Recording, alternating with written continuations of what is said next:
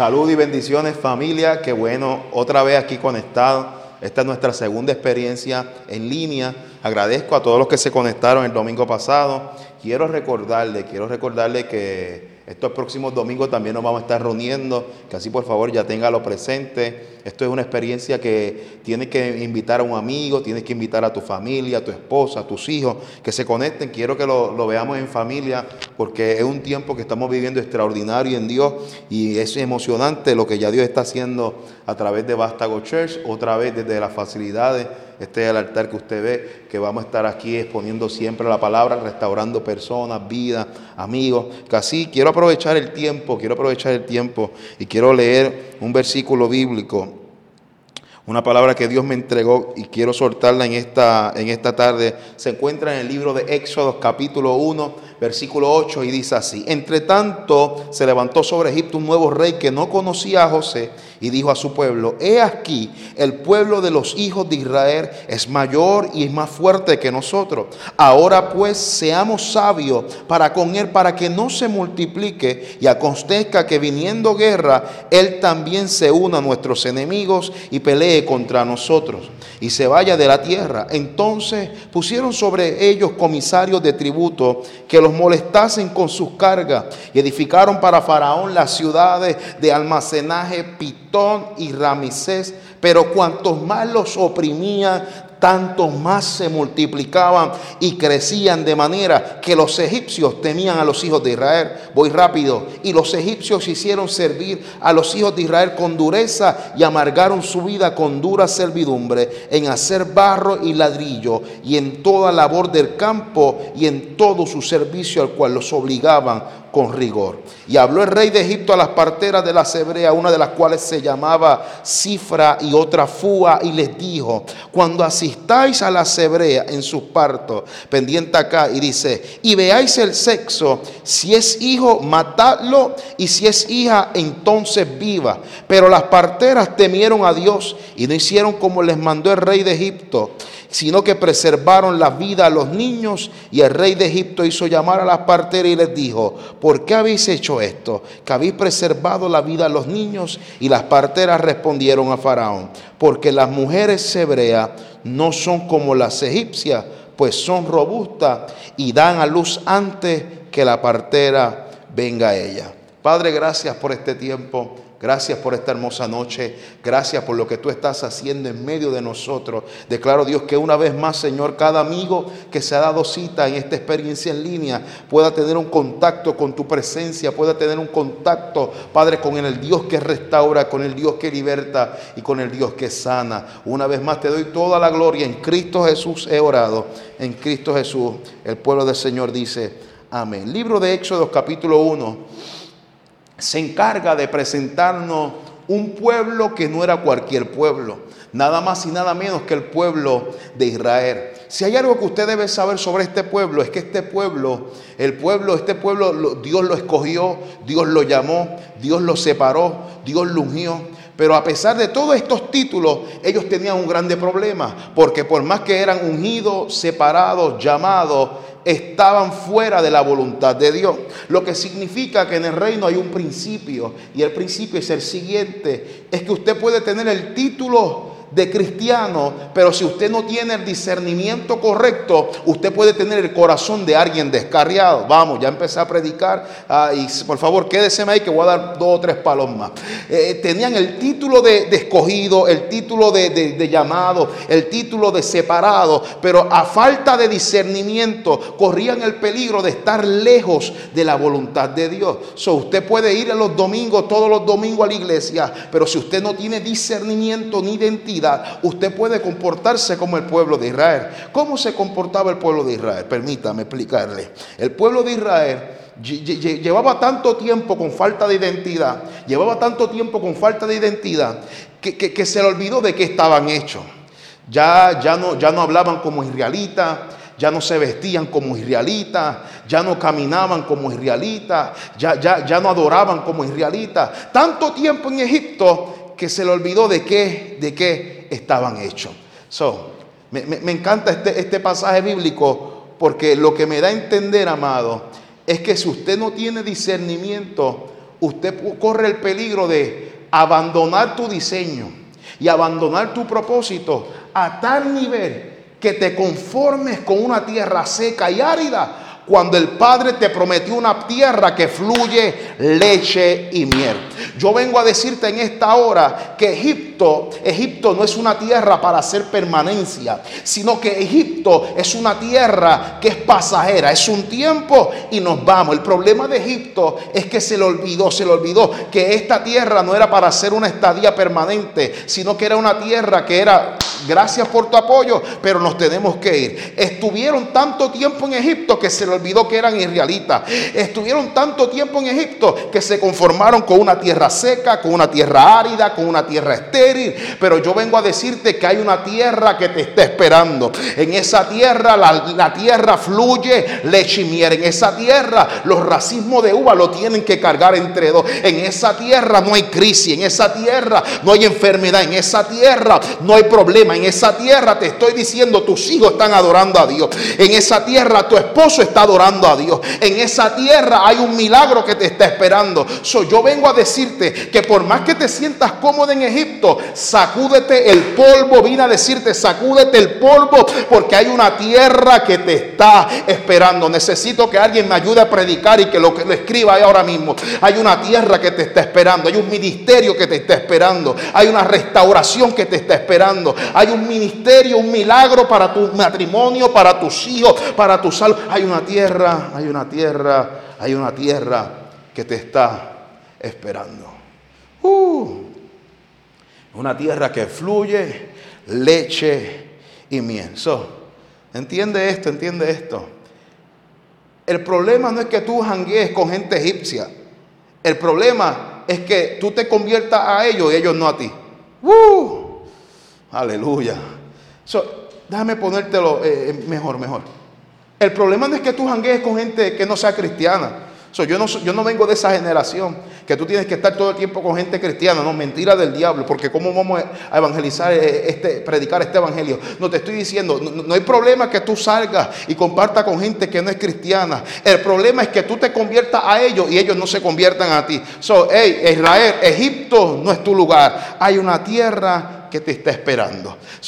Me, preocupa el pueblo de Israel, pero si hay alguien, hay alguien, si hay alguien que más me preocupa es un hombre, es un hombre que, al igual que Israel tenía falta de identidad, tenía obviamente falta de discernimiento, pero tenía otra característica que era peor. Y era que tenía baja autoestima. Las personas que tienen baja autoestima son cosas graves porque se comportan como Faraón. Faraón es un hombre que lo tiene todo, es un hombre que tiene un palacio, tiene la mejor casa, tiene el mejor carro, pero este hombre tenía un problema con Israel y era que le envidiaba las pocas cosas que ellos tenían. lo que te estoy diciendo en esta, en esta noche es que va a haber personas, van a haber personas que son como el faraón, que tienen mejor carro que tú, tienen mejor casa que tú, tienen mejor trabajo que tú, tienen mejor ropa que tú, pero te envidian el caculito que tú tienes, tu casa que no tiene aire, que no la has pintado.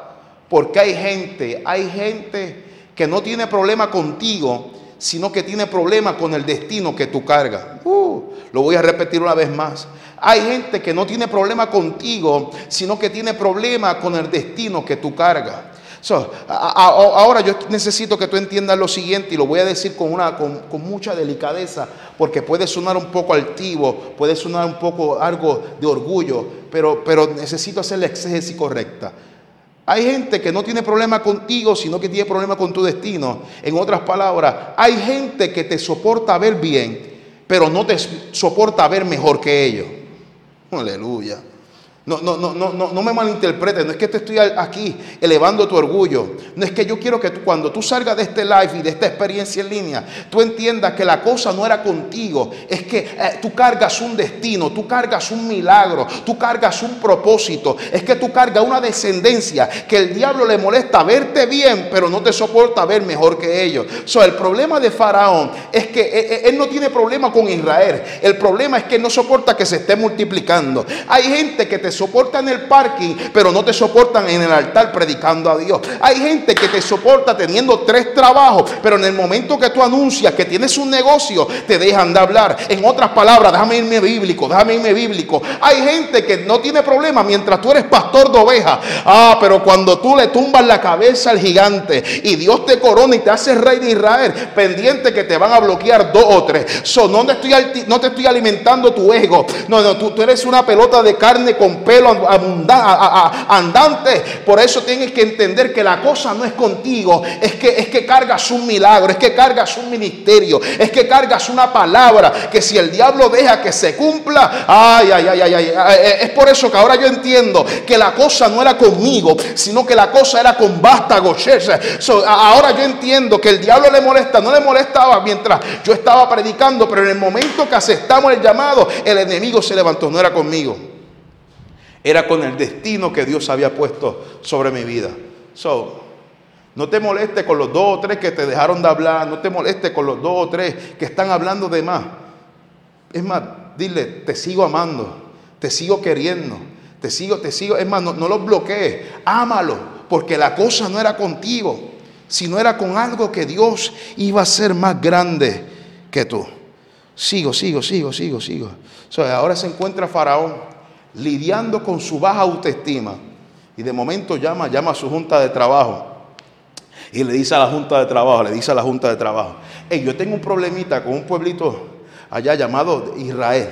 Tengo un problemita con ellos. Es que, es que se me están multiplicando se me están multiplicando y no sé qué hacer con ellos. ¿Qué, hago? ¿Qué hago? Tengo un problema, que hay una iglesia que va a ser plantada en medio del COVID, allá en el campo Miraflores. Yo tengo un problema porque hay un matrimonio que después que lo tenía casi punto de, de romperse, se está restaurando. Yo tengo un problema, tengo un problema.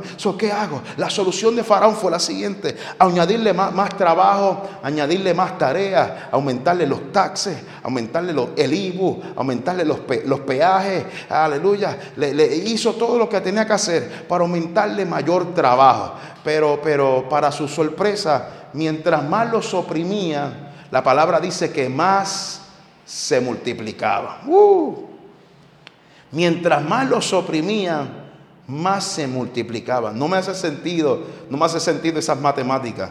Porque ¿cómo es posible que un pueblo que tiene mayor trabajo, tiene mayor, tiene que pagar más deuda, está trabajando literalmente 24/7, todavía tenía fuerza para multiplicarse. No me hace sentido cómo, cómo nuestro Dios usa gente tan sucia para hacerla tan limpia. Yo no entiendo cómo nuestro Dios usa gente tan débil para hacerla tan fuerte. Y para poder comprender este pasaje a profundidad, tuve que ir allá en el pasaje bíblico donde se encuentra en el Nuevo Testamento la hermosa historia, donde Jesús está alimentando cinco mil personas solamente con cinco panes y dos peces. Cinco panes y dos peces. La historia sigue de la siguiente manera. Dice que cuando Él toma los panes, agarra los panes. Lo primero que él hace, pendiente acá, lo primero que él hace es bendecir los panes. No sé si le dio un beso, no sé qué hizo, pero yo sí sé que dice que bendijo los panes. Cuando bendijo los panes, lo siguiente que él hace es que los quiebra. Y luego que los quiebra, dice que los panes se multiplican. Uh, me dejaron solito, pero, pero, pero, pero yo, necesito ya abrir esta iglesia porque necesito a alguien que me responda lo que estoy soltando aquí. lo, lo bendijo, lo quiebra y se multiplican. En el reino hay un orden. Y es que antes de multiplicar algo, lo tiene que quebrar. Pero antes de quebrarlo, lo tiene que bendecir. Faraón no entendió en el principio que lo que está bendecido no se toca, porque todo lo que está bendecido por Dios y es quebrado, el resultado es multiplicación. So, yo vengo a hablar con gente que se siente quebrada en esta última semana. Vengo a hablar con gente que se siente quebrada en estos últimos meses. Pero vengo a decirte que si tú estás siendo quebrado, pero hoy tú tienes que entender que eres bendecido por Dios, baby, prepárate porque viene multiplicación sobre tu vida. Viene multiplicación sobre tu casa, viene multiplicación sobre los tuyos. So, Faraón, te equivocaste conmigo. Es cierto que de vez en cuando fallo, es cierto que de vez en cuando peco, es cierto que de vez en cuando me encuentro débil, pero se te olvidó algo, es que yo estoy bendecido. Yo necesito que alguien entienda que tú estás bendecido de la cabeza a los pies. So, que se meta con otra gente de más abajo, pero yo y mi casa serviremos al Señor. Que se meta con la salud del vecino de allá más abajo, pero yo serviré al Señor y entenderé que por sus llagas fuimos nosotros curados. hoy tú tienes que entender, necesito que alguien escriba ahora aquí, estoy bendecido, yo estoy bendecido, mi casa está bendecida, mis hijos están bendecidos, mi matrimonio está bendecido, mi ciudad está bendecida. Soy pecador, pero sigo siendo bendecido. He fallado, pero sigo siendo bendecido. Son todo lo que está bendecido y se quiebra tiene multiplicación. So, Faraón, Faraón entra en un dilema, entra en un dilema, entra en un dilema, entra en un dilema. No entiende, no entiende por qué si le oprimió, por qué se seguía multiplicando. Están bendecidos. Nuevamente hace una segunda reunión. Y en esta segunda reunión llama a las parteras. Y cuando llama a las parteras, le dice a las parteras, mira, yo tengo problemas con el pueblo de Israel, le oprimí, le aumenté los taxes, pero toda esta gente se sigue multiplicando. cada vez que ustedes vean a una hebrea dando a luz, si es hijo, matarlo, pero si es hija, dejarla vivir.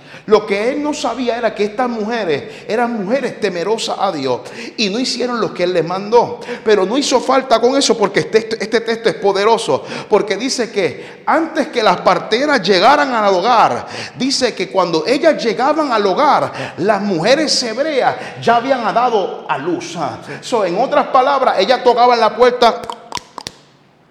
Saludos, sí, soy la partera. Eh, ¿Qué, qué tú haces aquí? Es que me dijeron que iba a dar a luz una, una, mujer aquí. No te puedes ir porque ya el nene lo estamos amamentando. cuando de momento el faraón pasa el tiempo y está viendo por el barrio que, hay más niños hebreos corriendo por allí y le, llama otra vez a las parteras y le dice: Vengan acá. Yo no les dije a ustedes, yo no les dije a ustedes, yo no les dije a ustedes que, que, tenían que matar a, a los niños hebreos. Y ellas le dicen: Bueno necesitamos contarte algo, necesitamos contarte algo. Y es que a ti se te olvidó, se te olvidó un, leve detalle. Es que las mujeres hebreas, pendiente porque esto está poderoso, las mujeres hebreas no son como las egipcias. ¿Y, cómo es eso? Es que a ti se te olvidó que hace unos meses atrás tú le aumentaste el trabajo, tú le aumentaste la, eh, deuda, tú le aumentaste eh, eh, el IVO, los taxes y tú lo que provocaste es que estas mujeres sean más fuertes y más robustas. Eso no me lo estoy inventando, yo solo dice el texto. So, ellas le están diciendo, en, eh, eh, eh, textualmente dice, las mujeres hebreas no son como las egipcias.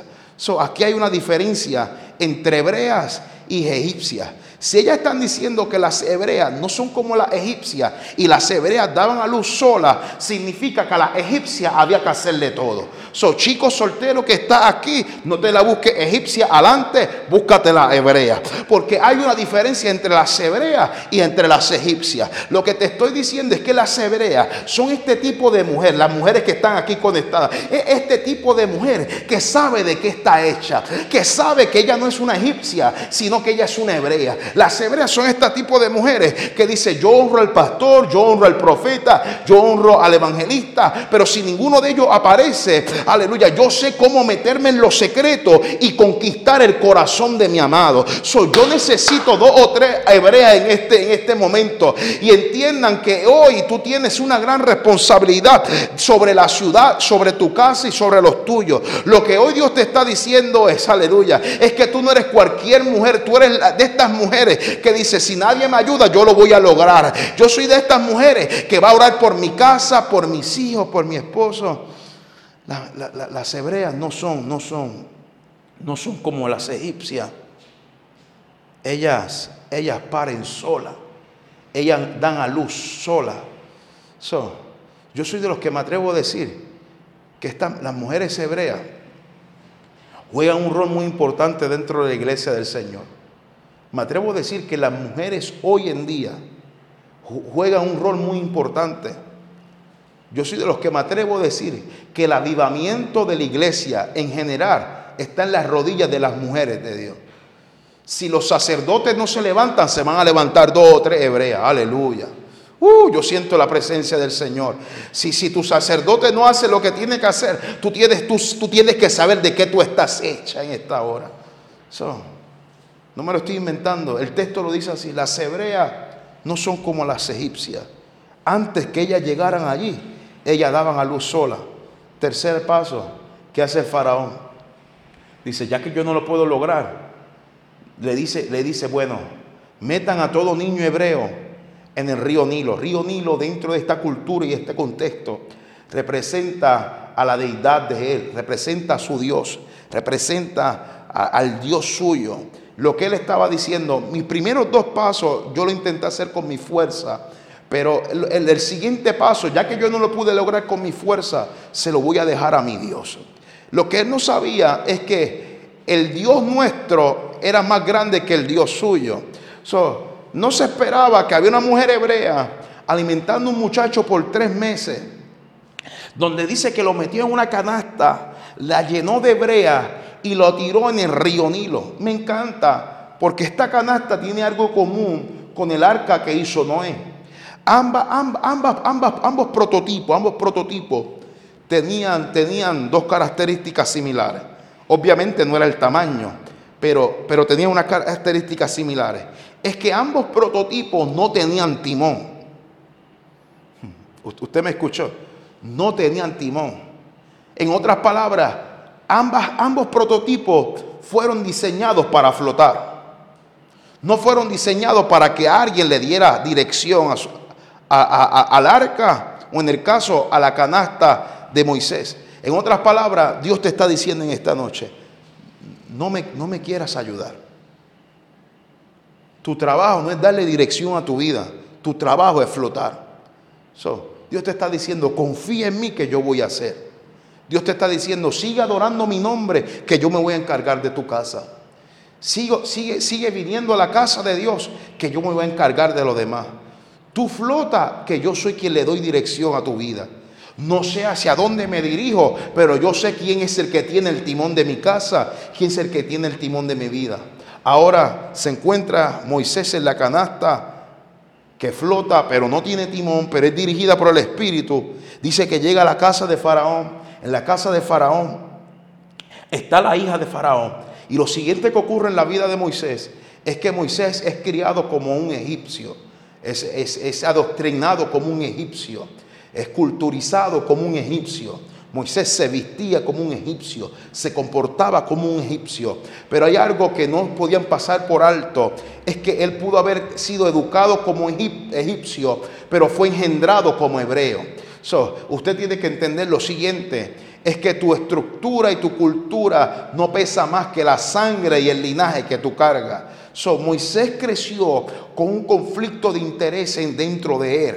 Él tenía, él un conflicto de interés entre, entre su, su cultura, su estructura egipcia y entre su propósito hebreo. Y no fue hasta el momento que él vio a un egipcio tratando de matar a un hebreo que se despertó la lucha que él tenía en su interior. So, en el momento que él está viendo al Egipto tratando de matar al hebreo, lo que él está viendo afuera es la proyección de la lucha que tiene en su interior entre su estructura e-, egipcia y entre su linaje hebreo. So, de momento él tuvo que tomar la decisión entre, entre, entre Egipto, entre su estructura egipcia y entre su propósito hebreo, entre, entre buenos recursos o entre la voluntad de Dios, entre buen posicionamiento y riqueza, entre hacer la voluntad del Padre. Y de momento él entiende que la sangre pesa más que su estructura. Dice que mata al egipcio y sale huyendo. Y cuando sale huyendo, se dirige a la tierra de Madián. Y mientras él estaba pensando que está huyendo de la tierra de Madián, para su sorpresa, él no estaba huyendo de su pasado. Él estaba corriendo hacia su propósito. Yo vengo a hablar con gente que tú estabas huyendo de tu pasado Es más, aquí hay gente que está conectada en esta experiencia en línea, huyendo de su dolor, huyendo de la prueba y del proceso que está viviendo en su casa y dijiste, no tengo más nada que hacer que conectarme en este live. Para tu sorpresa, tú estabas huyendo de tu pasado, pero hoy Dios te trajo aquí porque hoy tú vas a, estás corriendo hacia tu propósito. Hoy tú estás corriendo hacia Madián. Y cuando Él llega a Madián, para su sorpresa, Madián es la escuela que lo va a convertir en, en el libertador de Israel. Y lo primero que tú tienes que entender es que para poder convertirte en libertador, primero Dios te tiene que libertar a ti. Hmm, aleluya. Lo voy a repetir una vez más. Tú no puedes liberar a alguien si todavía tú no has sido libre completamente. José, José, José, José, explícate, ¿cómo es eso? Sí, sí, porque cuando él estuvo en Egipto y mató al egipcio, valga la redundancia, en ese momento él mató al egipcio que tenía por fuera. Pero en Madián tenía que todavía matar al egipcio que tenía por dentro. ¡Uh! Aleluya. So, ¿Sabe que yo he aprendido en todos estos años de cristiano? Yo soy nacido y criado en la casa de Dios. ¿Y sabe que yo he aprendido? Que las mayores batallas que tiene un cristiano no son las que tienen en su exterior, sino las batallas que tiene en su interior. Hello, un, dos, tres, pescando, gloria a Dios. Eh, las mayores batallas que tiene un cristiano no es ponerse una corbata, un saco, una falda larga y no afeitarse las piernas. las mayores batallas que tiene un cristiano es someter la lengua a la voluntad de Dios. Me voy, me voy, me voy. Eh, eh, las mayores batallas que tiene un cristiano es, es, amar a su prójimo. So, aprendí que la razón por la cual Dios lleva a Moisés a Madián es que todavía tenía que entregar ciertas cosas que no había entregado en Egipto. Lo, siguiente que aprendí que, que, que, Madián es necesario es que cuando Dios te lleva a Madián, en Madián, Dios, te enseña un, un segundo principio. Cuando tú estudias la historia de Moisés, Moisés vive literalmente cuarentenas. Sus primeros 40 años de su vida las vivió en Egipto. Y los siguientes 40 años lo vivió en Madián. Escuche bien, sígame, que, voy por paso. Los primeros 40 años, él aprendió a ser servido. Le traían todo a la mesa. Que, ¿Cómo tú estás, príncipe Moisés? Le, le lavaban la ropa, le traían la comida, él no tenía que preocuparse de su cuenta bancaria. Él fue servido. Pero ahora en Madián es la escuela para convertirlo en el futuro líder. So, Madián es el lugar donde tú tienes que aprender a ser nadie. Tú, quieres, tú quieres que Dios te use, tú quieres liderato, tú quieres exposición. Tú tienes que entender que Dios te tiene que llevar a Madián. Porque Él te tiene que desintoxicar de aprender a ser alguien para aprender a ser nadie. Dios no puede usar a nadie que le quiera robar la gloria a él. Ay, ay, ay, ay, ay, ay. So, ahora, tú entiendes por qué Madián es necesario. Pero, pero, pero para ir cerrando, para ir cerrando. Lo más que me encanta de Madián es que cuando Dios lleva a Moisés a Madián, no solamente aprende a ser nadie, no solamente tiene que matar al Egipto, al egipcio que tiene por dentro, sino que Madián era el lugar que le iba a dar las credenciales para libertar al pueblo de Israel. So, lo siguiente que ocurre es que se encuentra Moisés 40 años en Madián y viene a libertar a Israel. Y cuando viene a libertar a Israel, para su sorpresa, se encuentra con un pueblo que para nada no era muy agradecido, para nada no era muy, muy amable con él. Y de momento se encuentra con un, pueblo que está, que está siendo malagradecido con todo lo que Dios está haciendo en su vida. Y de momento empiezan a conversar con él. ¿Sabes qué, Moisés? Nosotros preferimos estar en Egipto. Preferimos estar en la tierra cautivo. Preferimos estar allí en crisis con los taxes aumentados, con la agua cara, con la luz, con la luz cara, con la carretera llena de boquete, gloria a Dios, aleluya. Prefiero todo eso. Y de momento yo me imagino a Moisés, gracias a Dios que yo no era Moisés, porque mínimo yo lo mandaba para las pailas del infierno. Tú me estás diciendo a mí que tú te estás quejando que Dios te libertó y prefiere estar en la tierra en la tierra de Egipto. Permítame recordarte algo. Estos 40 años que tú llevas en el desierto, Tuviste mar rojo abrirse. Tuviste agua amarga convertirse dulce. Tuviste peña brotar agua. Tuviste columna de nube y columna de fuego dirigiéndote. Tuviste, tuviste cómo la ropa crecía contigo. Tuviste cómo las sandalias crecían contigo. ¿Vieron, vieron todo eso. Y con todo eso se están quejando. Mientras yo llevo 40 años en Madián. En estos 40 años de Madián yo tuve que aprender a limpiar el excremento de las ovejas de mi suegro. Estos 40 años la agua, el agua no se ponía dulce. El mar rojo no sabría. No había columna de nube ni columna de fuego. La ropa no crecía conmigo. y tú, tú me estás diciendo a mí que tú prefieres Egipto. Cuando tú en Egipto, tú lo que eras un esclavo. Pero yo en Egipto lo que era un príncipe. So, la razón, escúchame bien, escúchame bien, iglesia. La, razón por la cual Dios te lleva a Madián es que Madián es la escuela Madián es el certificado, es la licencia, es la legalidad para decirle a los que se encuentran contigo en esa crisis, decirle, si Dios lo hizo conmigo, también lo va a hacer contigo. So, ahora tú entiendes por qué tanta lágrima. Ahora tú entiendes por qué tanto problema. Ahora tú entiendes por qué tanta crisis. Ahora tú entiendes por qué Dios te tuvo que meter en Madián por 40 años. Es que primeramente Dios te lleva a Madián 40 años porque tú no vas a poder libertar a un pueblo ni llevar a un pueblo a un lugar donde tú todavía nunca has llegado. So Dios te dice, te metí en este proceso, te metí en esa prueba, te metí en esa crisis para que entiendas de una vez que esa es, esa es la licencia para decirle a tu ciudad, a los tuyos, a los que te rodean, si Dios lo hizo conmigo, también lo va a hacer contigo. Yo quiero que tú tomes este tiempo y yo acabo de terminar. Quiero que tomes este tiempo para hablar con Dios. Quiero que tomes este tiempo para que entiendas de una vez que los procesos por los cuales tú estás pasando no, son procesos para matarte, sino que son procesos para hacerte más fuerte. Sé que has llorado, sé que, que están heridos, sé que hay gente que te encontraste en el camino, que, que, no entendía lo que Dios estaba haciendo contigo. Pero es que Madián, Madián te saca con, un ponche diciendo, me en Madián, hecho en Madián. Son las lágrimas que pasaste no fueron en vano. Las heridas que tienes ahora no son en vano.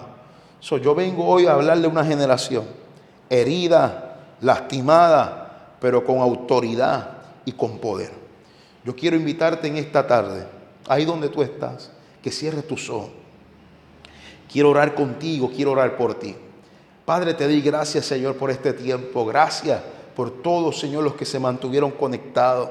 Declaro, Dios, ahora, Señor, que esta palabra entra a lo más profundo de su ser Hoy yo le hablo, Dios, a esas madres solteras. Y te pido, Dios, que tú le des, Señor, fuerza, le dé poder, le dé autoridad. Hoy yo oro, Dios, por los matrimonios, Dios mío, que se sienten desalojados. Te pido, Dios, que hoy, Señor, tú avives el fuego, el amor, la pasión. Señor, e, e, ese celo, Señor, de cuidarse unos por los otros. Hoy yo oro, Dios, por todo aquel que quiera abandonar el ministerio, el liderato, todo aquel que quiere salir huyendo de tu presencia. Hoy yo te pido, Dios, que esta palabra pueda hacer eco en su momento de mayor frustración, en su momento de mayor oscuridad. Hoy Dios esta palabra hará eco y les va a recordar, Dios, que hoy, Señor, tú los llevas a Madián, no para hacerlos débiles, sino para hacerlos más fuertes.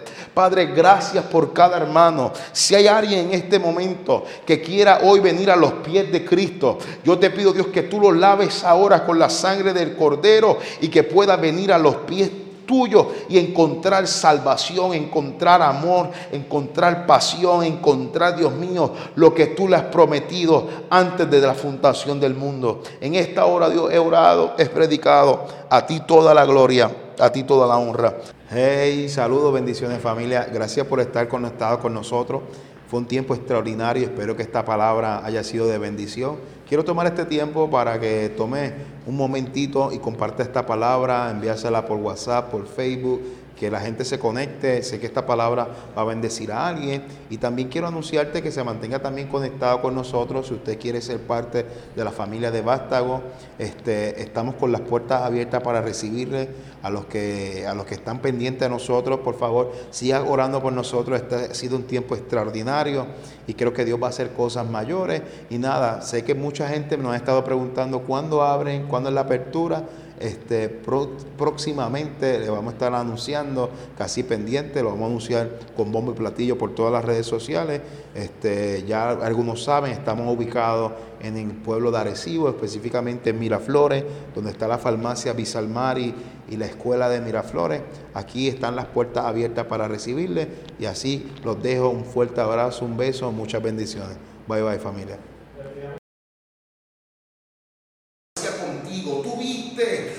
Contigo.